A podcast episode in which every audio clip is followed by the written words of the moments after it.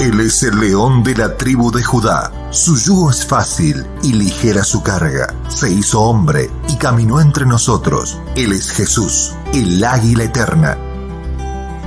Sean bienvenidos al estudio bíblico de los cuatro evangelios.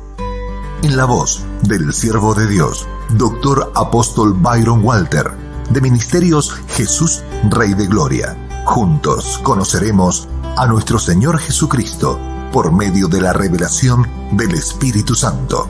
Comenzamos. Muchísimas bendiciones, amados, muchísimas bendiciones. Continuamos con San Mateo. Estamos ya hoy en el capítulo 14 y vamos a ver en todo este capítulo 14 temas tan importantes, tan importantes.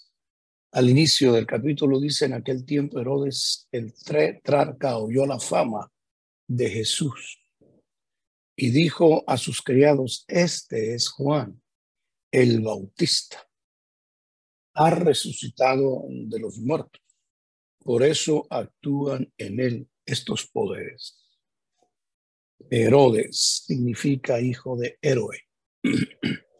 nadie, nadie, nadie que no tenga al Todopoderoso como su Dios, su Rey, su Pastor, su Padre, su defensa, su gran recurso, su libertador. Nadie va a tener un Padre héroe. El único héroe, el Rey de Reyes, Señor de Señores, que nunca ha perdido una sola batalla, es Jehová de los ejércitos. Este venía de una familia de asesinos.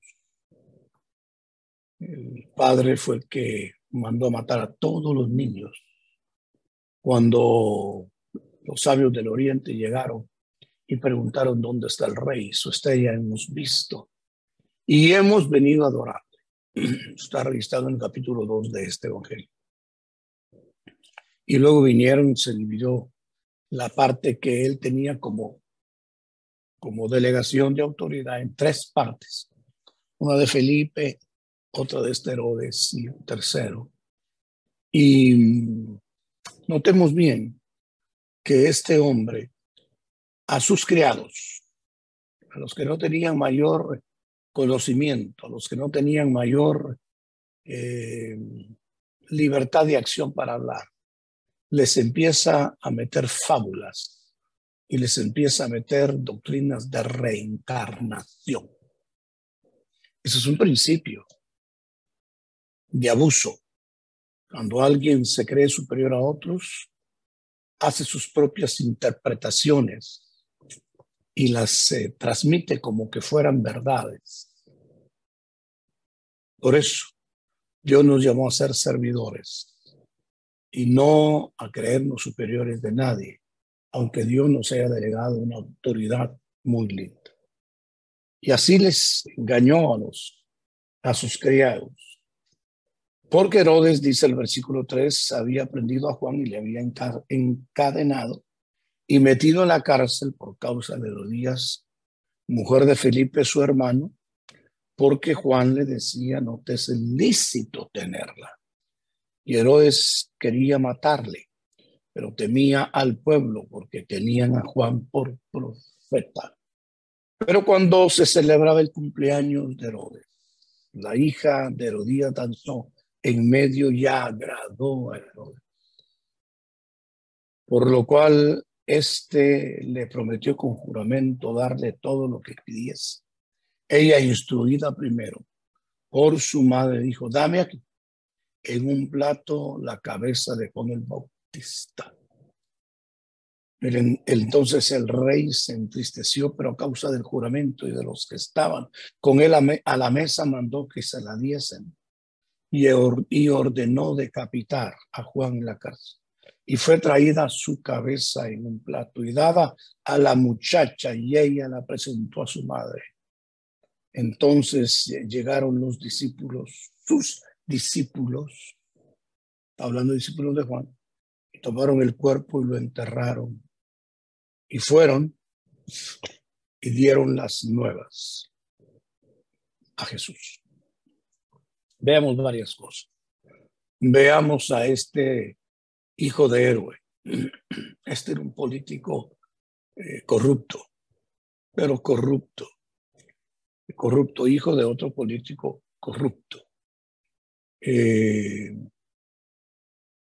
que no solo eh, elucubraba con enseñanzas erradas, por no conocer al Señor, sino que de todos sus pecados, dice el otro evangelio sinóptico, añadió que levantó la mano contra el hombre a quien Jesús en el capítulo 11 mencionó que salisteis a ver al desierto.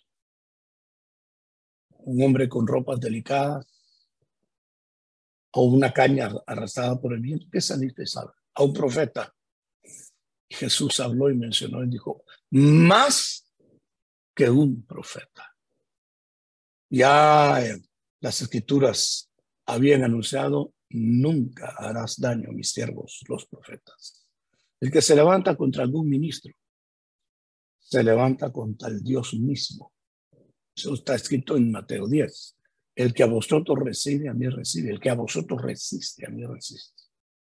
Y no solo me resiste a mí, sino al que me envió.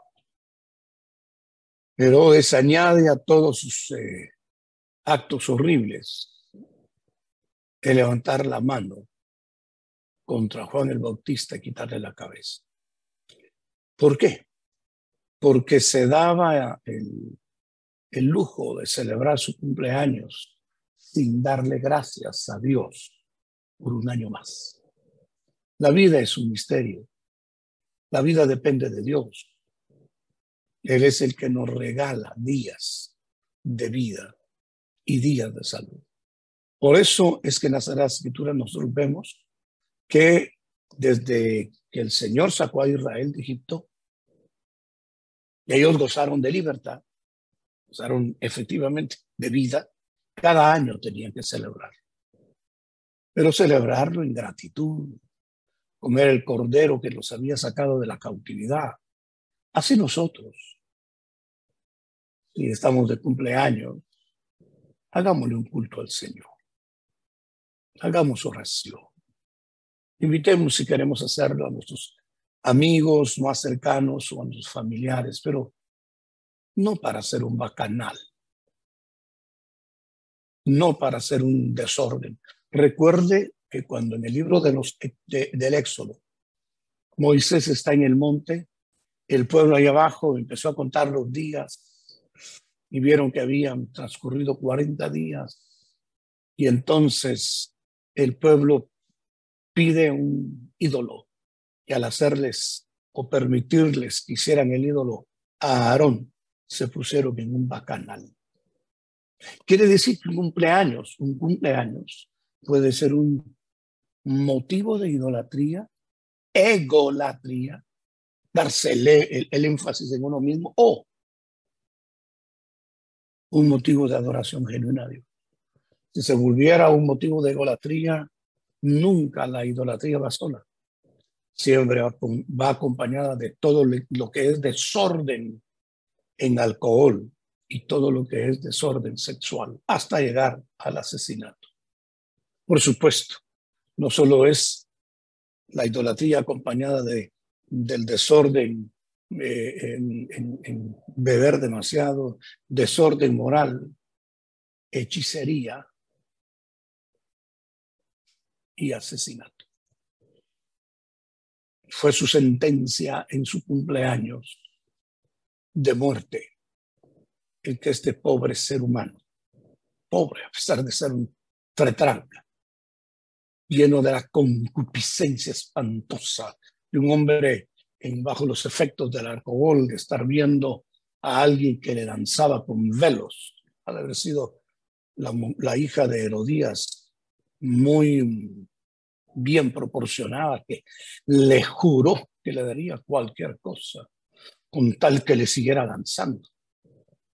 Y la muchacha, empujada de su madre, Herodías había sido la mujer de Felipe. En la historia, no Biblia, historia, uno llega a descubrir que esta Herodías era la sobrina de Felipe, a quien Felipe al verla tan hermosa, la toma por mujer y le nació esta hija que aún en las tierras de Israel las recuerdan. Le recuerdan el lugar donde le lanzó al Herodes junto con todos sus invitados. O sea que no actuó sola la muchacha, actuó bajo la influencia de una mente perversa, que todo lo que deseaba era matar al profeta. Exactamente como en el Antiguo Testamento Jezabel se levantó contra el profeta. Y siempre ese espíritu de Jezabel se levanta contra la unción profética. Toda congregación que quiere anular la genuina unción profética está siendo golpeada por un espíritu de Jezabel. Que tener cuidado. Y decíamos antes de empezar la grabación con el apóstol Luis, esos dos espíritus caminan siempre de la mano. El espíritu manipulante en contra de la unción profética. Qué horrible perseguir a los profetas. Porque no se persigue a los profetas, se persigue al Dios que envió a los profetas. Eso le costó el reino a Saúl. Persiguió a los profetas, persiguió a los sacerdotes, terminó sin reino, no oyó la voz del profeta. En tanto que otros reyes, en Israel sobre todo David, atendían la voz profética, se lanzaban una actitud de arrepentimiento, de búsqueda del rostro de Dios. Jezabel, que quiso matar al profeta Elías, no lo logró. Pero esta Herodías sí logró su propósito. Y ella fue la causante. Claro, el Herodes manipulado, como acá, manipulado. Que Dios nos ayude para que nuestra actitud de coraje sea no apagar, no resistir y no retener el mover del Espíritu Santo. Somos humildes de corazón para dejar al Señor Dios Espíritu Santo reinar en nuestras reuniones, como en Hechos 13, donde el Espíritu Santo anunció y el pastor de la iglesia y la ayuda de la iglesia se sometieron. Pero ¿cómo nos vamos a ir nosotros estando ya al frente de una iglesia tan productiva, donde está el Espíritu del Señor, ahí hay libertad, y donde hay libertad, hay gente sumisa a la voluntad divina, atenta a obedecer. Herodes, de todos sus pecados, añadió este. Herodías, que ya le dije que es eh, el espíritu de Jezabel, manipulante, espantosamente y un profeta precioso, de todo el llamado que tuvo, según el libro de Isaías y, también el libro de Malaquías, era preparar nada más el camino para que viniera el Señor. Que todo lo alto se bajara, que todo lo bajo subiera, que todo lo que estaba torcido se enderezara y que lo áspero se allanara. Nada más. Él no fue enviado a predicarle a Herodes, sino a las ovejas perdidas de Israel para preparar el camino del Señor. Pero perpetuó y continuó haciendo discípulos. Él no fue llamado a ser discípulos. Él fue llamado a meterse bajo el discipulado de Jesús. Pero amó al ministerio. Y en un momento dado perdió la línea, la frontera. Que Dios nos bendiga para que no tratemos de hacer aquello que ya no fuimos mandados a hacer. Que Dios nos dé la sensibilidad de entender hasta dónde llega nuestro llamado y pasar la estafeta o pasar el manto. Que Dios nos bendiga. El, el capítulo empieza con milagros extraordinarios del Señor, la herejía de este pobre ser humano que le hablaba a sus súbditos como que tuviera las verdades reveladas en la boca. Por eso cuidado, amado, cuando en el púlpito se asume o se quiere asumir la actitud como que el hecho de estar en el púlpito nos hace ajenos al pueblo y somos mejores que el pueblo. No. No somos mejores que el pueblo. Y bendito el predicador que cuando predica se incluye con el auditorio y dice términos como estos tenemos que ser cuidadosos. Debemos de vivir en la presencia de Dios, reconociendo hasta dónde llegan nuestras órdenes o las órdenes divinas hacia nosotros. Precioso Juan terminó decapitado. La Herodías logró su propósito porque no se metió bajo el discipulado de Jesús. Perdió la cabeza por no haber tenido la cabeza eterna que el Señor puso sobre todo principado, potestad y señorío. Sigue el capítulo 14 oyéndolo Jesús, le fueron a contar.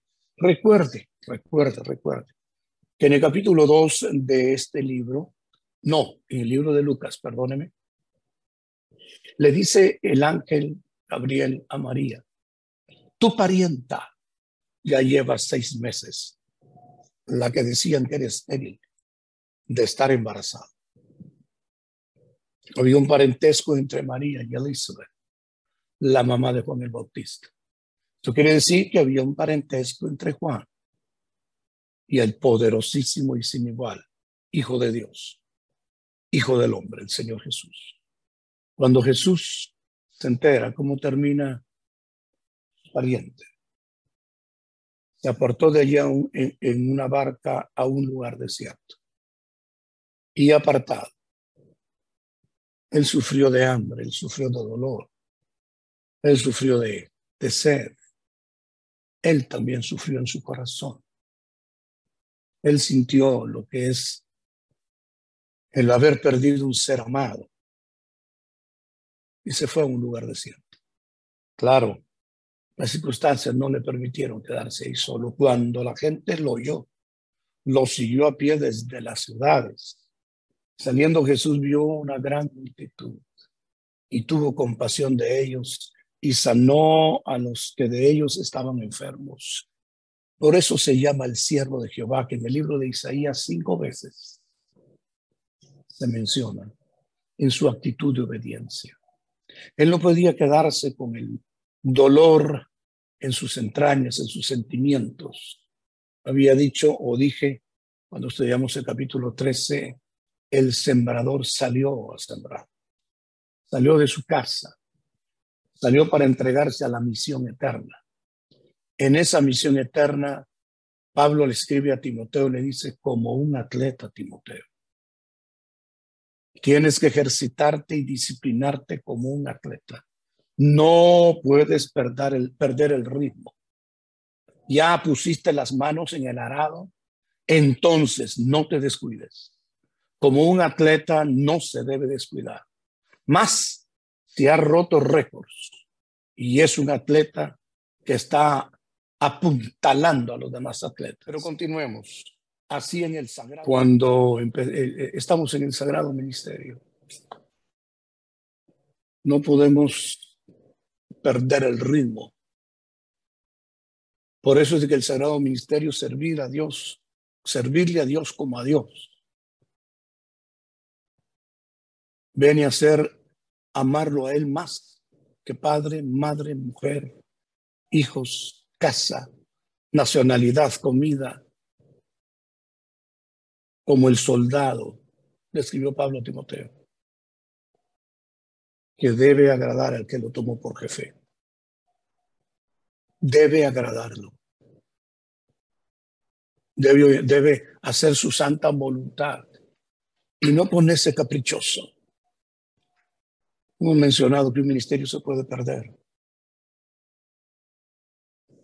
Es una tristeza, pero una gran tristeza, cuando por sentimientos un ministro menciona y dice, no, hoy no voy a predicar. Y el Espíritu Santo quizás dándole la palabra y diciéndole, hijo, tienes un tesoro en un vaso de barro, tienes una alteza el ministerio no es para que tú lo manejes. Efesios 4. El ministerio es para que Dios lo administre por su Espíritu Santo. Aquí el Hijo de Dios que oye de un bello profeta, como termina, no pudo parar. Si él hubiera parado, el diablo hubiera tenido una ocasión para, para acusarlo como el labrador mencionó Pablo. Pero cuando está trabajando, no puede dejar de trabajar. De lo contrario, una buena cosecha se podría perder. Que Dios nos ayude donde quiera que estemos los ministerios, X ministerio, apóstol, profeta, evangelista, pastor, maestro. Que Dios tenga misericordia de nosotros, como dice el Salmo 67, y nos bendiga y haga resplandecer su rostro sobre nosotros para que sea conocido en la tierra su camino y en el mundo su salvación, para que le alaben todos los pueblos, para que todos los pueblos le alaben. Viendo la multitud tuvo compasión. Habían salido de ciudades, de aldeas, y entonces, a pesar del dolor, porque él participó de carne y sangre, continuó con su llamado con su glorioso ministerio y sanó a los que de ellos estaban enfermos. Cuando anochecía, se acercaron a él sus discípulos diciendo, el lugar es desierto y la hora ya ha pasado. Despide a la multitud para que vayan por las aldeas a comprar de comer. Jesús le dijo, no tienen necesidad de irse. Vos, dadles vosotros de comer. Y ellos dijeron, no tenemos aquí sino cinco panes y dos peces. Y él les dijo, traedlos acá. Nada va a paralizar el ministerio ni aún las imposibilidades. Oh, que Dios nos ayude para que la gloria del ministerio vuelva a crecer como Dios merece que nosotros los ministros nos llenemos de palabra y de unción, de revelación, que no vayamos a ser hijos del héroe loco elocubrante, mencionando cosas torcidas, no. Por la gracia infinita estemos en el ministerio de la oración y la palabra con responsabilidad y todo lo que hablemos, como le dijo la, la mujer viuda a Elías, ahora veo que eres un santo varón de Dios y la palabra de Dios es verdad en tu boca. Que le resucitó al hijo muerto. Que Dios nos bendiga para que nuestros ministerios en el nombre de Jesús no se paralicen, ni nuestros sentimientos nos paralicen. Terminaron el día, los discípulos le dicen que se vayan, se vayan. Y les dice no. La compasión es un don divino. La compasión, al igual que recibir a Jesús como nuestro Salvador, se recibe o se rechaza el hombre de Dios, la mujer de Dios que, se, que, recibe, que acepta, que, que asimila la compasión de Dios, no puede vivir igual. No puede dormir igual. No puede pasear igual. La investidura les dada con Efesios 6 declara. Y va más allá de las fronteras. Denle ustedes de comer. Solo tenemos cinco panes, dos peces. Entonces, él les dijo, tráemelos acá. Entonces mandó a la gente a recostarse sobre la hierba y tomando los cinco panes y los dos peces, levantando los ojos al cielo, bendijo y partió. Y dio los panes a los discípulos y, de los, y los discípulos a la multitud. Agarró cinco panes, que era la comida, en otro evangelio lo menciona, de un niño, dos peces pero los tomó en sus manos. Los levantó delante del trono de Dios y los bendijo. Y todo lo que es bendito, nadie lo maldice. Nosotros, la iglesia, somos bendecidos con toda clase de bendiciones en lugares celestes. La prohibición, Romanos 7, a nadie maldigáis yo llevo muchos años desde mi juventud de servirle al Señor. Y esta madrugada tenía una visión. Hablaba con el Señor. Son, han sido ya muchos años. Y he visto ministerios que se echaron a perder por maldecir iglesias que cometieron errores o por señalar y maldecir ministros que también cometieron pecado. Cuando Romanos 14 da la respuesta, poderoso es el Señor para volverlos a restaurar. Todo lo que es bendito alcanza. Bendijo los panes, bendijo los peces. Cinco mil comieron sin contar las mujeres y los niños. Y aquel sentimiento de tristeza se cambió en la gloria del sentimiento de la obediencia. De ver a las multitudes sanas, satisfechas en su espíritu, porque les enseñó, y satisfechas en su cuerpo. Que nos bendiga el Rey del universo amado, para que de nuevo la tierra vuelva a ver ministros que quieran parecerse más al modelo glorioso del cual Pablo dijo, imitadme a mí, como yo imito a Cristo. Que la bondad divina venga sobre nosotros. Enseguida Jesús hizo que sus discípulos entraran en la barca e ir delante de él a la otra ribera, entre tanto que él despedía a la multitud. Recuerde, cuando yo que Juan había sido decapitado, él se fue a un lugar aparte, en una barca, pero no pudo estar ahí. Las multitudes oyeron dónde estaba y llegaron. Y pasó todo el día con ellos. Hasta la noche. Siempre me he preguntado por qué los discípulos se fueron solos. Bueno, eran pescadores la gran mayoría de ellos. Tenían mucho conocimiento en cuanto a, la travesía, conocían muy bien el lago de, de Genezaret o, o el mar de Galilea. Está bien. Pero si en nuestra barca ya no está el Señor, la tristeza más grande nos puede invadir. Y Él despide a las multitudes. Que Dios nos ayude para ser del pueblo. Que Dios nos libre para ser esa gente tan plástica.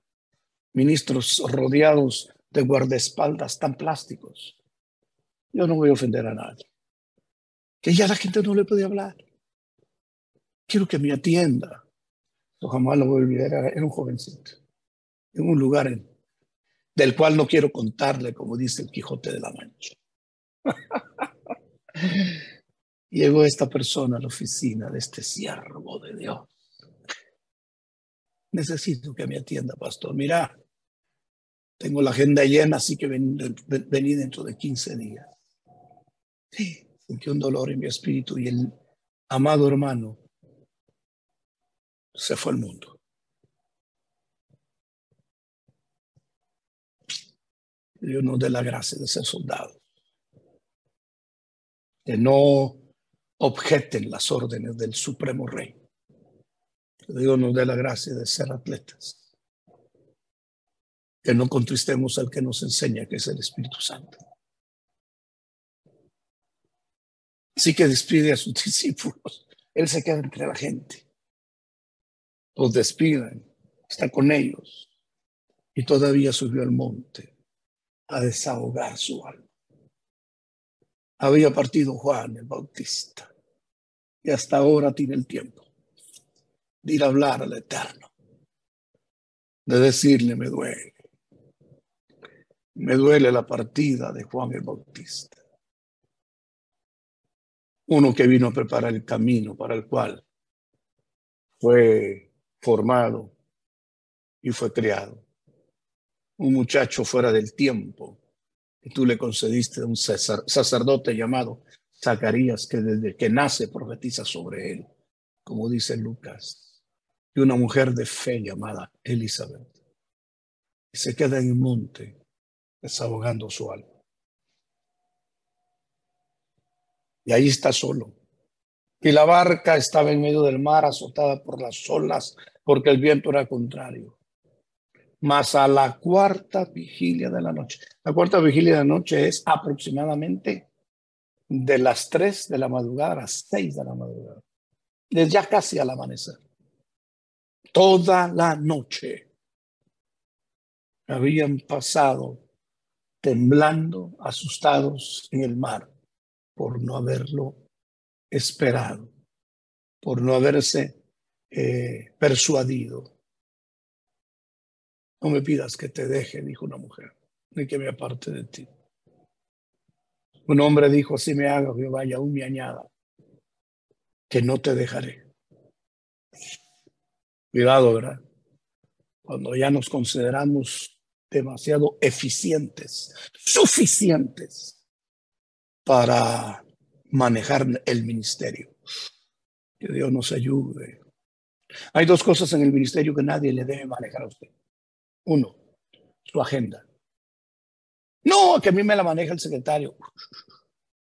El único es el Espíritu Santo. Lea segunda de Corintios capítulo número uno. Dos, las finanzas de su ministerio. No que yo tengo un grupo de gente que las maneja. ¿Ya no es usted el que las maneja? Ellos vienen a ser sus jefes. Medítelo. Órelo. Y vean todas las Sagradas Escrituras. Quienes manejaban el ingreso del ministerio. Claro, cuando uno agarra más de lo que es debido, se encusana. Como el maná. Eso es sin discusión. Y puede ser motivo de destrucción como en el caso de Salomón. Pero cuando el corazón es de Dios, tendrás un equipo maravilloso y el mejor equipo está registrado en el libro de Nehemías, capítulo 13. Que haya un maestro, que haya un intercesor poderoso y suficientes ayudas. Porque las finanzas de Dios no son las finanzas de la tierra, pero el que tiene la autoridad sobre ellas es el Espíritu Santo a través de su ungido o a través del ministro que está al frente de ese movimiento. Jesús vino andando, dice, sobre el mar. Y los discípulos viéndole andar sobre el mar, se turbaron diciendo, o solo habían pasado por la tormenta tantas horas que habrían platicado, hubiéramos esperado que viniera el Señor, sino que ahora lo pierden de vista, creen que es un fantasma y un, como dice el, Salmo, un abismo llama otro abismo. De todo el miedo de la tormenta, ahora el miedo de que están viendo un fantasma. Y dieron voces de miedo, gritaron, que angustia, aquel, aquel cielo nublado entre rayos y tormenta, no, eso es terrible, pero enseguida Jesús les salvó diciendo, tened ánimo, yo soy no temáis. Cierto, hemos cometido errores como seres humanos, como ministros, sí. En lugar de cerciorarnos que Jesús estuviera con nosotros, nos, nos, nos aislamos, lo que haya sido. Pero bendito, alabado, exaltado, ponderado, magnificado el que vive y reina para siempre. Porque es nuestro pastor y nada nos faltará. Tened ánimo. Y no llegó ni a reconvenirles, ni llegó, no. Llegó tan poderoso como él es. Entonces le respondió Pedro y le dijo, ah, qué lindo el carácter de Pedro. Señor, si eres tú, manda que yo vaya a ti sobre las aguas. Y lo que ningún ser humano común y corriente puede hacerlo, empezó a hacer Pedro. Y empezó a caminar sobre las aguas. Si alguien dirá, pero se hundió, se hundió, cierto tiene, tiene toda la razón, se volvió un dios. claro que se hundió. Y le dijo, ven. Y descendiendo Pedro de la barca andaba sobre las aguas para ir a Jesús, pero al ver el fuerte viento tuvo miedo y comenzó a hundirse. Dio voces diciendo, Señor, sálvame. Y de nuevo le dijo, usted tiene a su gran pastor, su gran roca, su gran refugio, su libertador el que dio su juramento, nunca os dejaré, nunca os abandonaré. Siempre estaré contigo, pases el fuego, pases las aguas, pases por lo que pases, allí estaré contigo. Al momento extendió la mano, asió de él y le dijo, hombre de poca fe, ¿por qué dudaste? ¿Sabe por qué dudó? Porque en lugar de seguir viendo a Jesús, vio la marea y como la marea estaba asociada con las pláticas de miedo de todos los que estaban en la barca, ese miedo le anuló su fe. Y cuando ellos subieron a la barca, se calmó el viento. Ah, volvió a caminar Pedro sobre el mar. Sí. Agarrado de la mano de Jesús. Cuando yo era jovencito cantábamos la alabanza tomado de su mano yo voy. Esa es la gran enseñanza de este capítulo. No sueltes la mano del rey. Con el Bautista la, la soltó. Se independizó. En lugar de hacerse discípulo de Jesús. Hubo una contrariedad. ¿Por qué tus discípulos bautizan más que los discípulos de Juan? Una rivalidad. Que Dios nos bendiga, que su sensibilidad sea con nosotros, para que vayamos donde Él vaya. Y cuando entró a la barca, los que estaban en la barca vinieron y le adoraron. Él es el Hijo de Dios. En el Salmo 45 el Padre lo adora. El Padre lo adora. El Padre lo adora. Y la carta a los Hebreos capítulo 1 lo registra.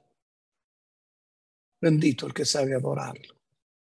Y se, se cerciora todo el tiempo que está en su barca, que está en su vida, que está en su familia. Si Él es con nosotros, ¿quién contra nosotros? En la barca iba, iba, iba Pablo, 14 días de la tormenta terrible, no habían comido los marineros y aquello terrible. Y Pablo dice, hoy ha estado conmigo el ángel del Señor. Vamos a dar con un lugar de tierra. Comamos. Anímate. Todo te va a fallar menos él. Tú puedes fallar menos él. Verdaderamente este es el Hijo de Dios. Terminada la travesía, vinieron a la tierra de Genezaret. Genezaret quiere decir los jardines del rey. Cuando le conocieron los hombres de aquel, de lugar, enviaron noticias a toda aquella tierra de alrededor y trajeron a él todos los enfermos. Y le rogaban que, que les dejase tocar solamente el borde de su manto. Y todos los que lo tocaban quedaron sanos. No es Juan el Bautista que ha resucitado. Escrito está que los hombres mueran una vez y después el juicio declara las escrituras. Él es Jesús, el Hijo de Dios. Él es el camino, la verdad y la vida. Hoy Él va a sanar enfermos, me lo ha dicho. Y yo voy a orar. Generalmente termino los estudios diciéndote hasta la próxima, pero ahora voy a orar. Voy a orar por ti, que necesitas restauración en tu ministerio, restauración en tu persona, restauración o salud en tu hogar. Padre, en el santísimo nombre de Jesús, ruego con todo mi corazón que hoy sean restauradas familias, sean restaurados ministerios, sean restauradas por tu gran poder que no se ha cortado, por tu brazo extendido, sean restauradas congregaciones, sean restaurados hombres de Dios, mujeres de Dios, sanados todos los enfermos por tu palabra de Isaías 53 y que el borde de tu manto que llene el universo no podamos agarrar y tocar. No estamos cubiertos bajo el manto de muerte, como la niña que registra el Evangelio cuando tú dijiste talit, manto equivocado que cubre a esta niña. Estamos cubiertos con tu manto poderosísimo de tu nombre, de tu sangre, de tu Espíritu Santo. Y nuestra herencia es ser libres y sanos en el nombre de Jesús. Mis amados, será hasta la próxima. Antes de despedirme, quiero que ores mucho por el apóstol Luis Lee, porque tiene tantos proyectos en su corazón para bendición de sus vidas. Que Dios nos lo conceda en el nombre de Jesús. Bendiciones. Este fue el estudio bíblico de los cuatro evangelios, en la voz del siervo de Dios, doctor apóstol Byron Walter, de Ministerios Jesús Rey de Gloria. Te invitamos a nuestro próximo encuentro, donde conoceremos más del autor y consumador de nuestra fe. Y si fue de bendición, no olvides de compartir con tus amigos en las redes sociales. Hasta la próxima.